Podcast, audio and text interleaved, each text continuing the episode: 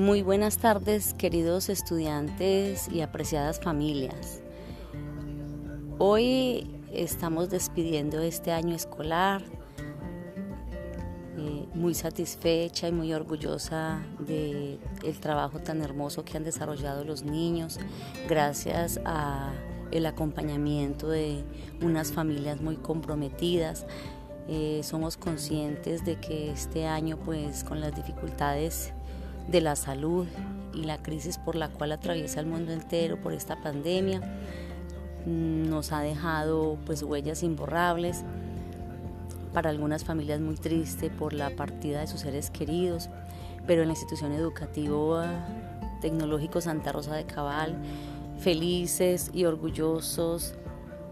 y muy agradecidos con la participación, con el esfuerzo, con la dedicación que los niños y sus familias han tenido en todo a lo largo